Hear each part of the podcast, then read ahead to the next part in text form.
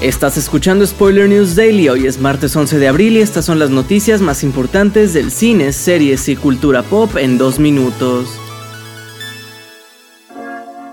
Se ha revelado que Netflix ya ordenó una serie animada de Stranger Things con Eric Robles de Random Cartoons como desarrollador. Por su parte, los hermanos Duffer, que han sido los encargados de la serie principal, aseguraron que siempre han soñado con una serie animada de Stranger Things al estilo de las caricaturas de los sábados por la mañana que siempre amaron, por lo que ahora lo han cumplido.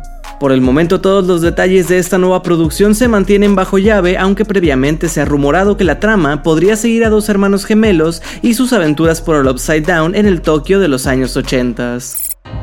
En otras noticias, el universo televisivo del productor Dick Wolf sigue siendo todo un éxito para la cadena estadounidense NBC y a nivel global para las diferentes cadenas que transmiten las series. Es por eso que se le ha dado un voto de confianza y se ha dado a conocer que las series que comprenden la franquicia de La Ley y el Orden y también la de Chicago tendrán nuevas temporadas este 2023.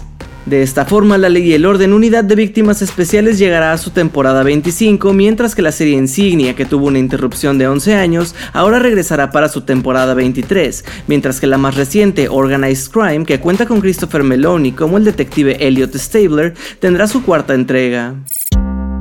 Por último les contamos que será Kim Kardashian quien protagonice junto a Emma Roberts la nueva temporada 12 de American Horror Story. La nueva temporada se titula Delicate y se centra en una mujer que se convence que un ser siniestro está haciendo lo posible para que pierda su bebé antes de que éste nazca.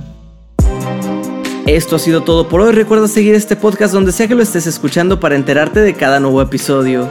Yo soy Andrés Addiction y Spoiler News Daily es una producción de Spoiler Time y Posta. Hasta mañana.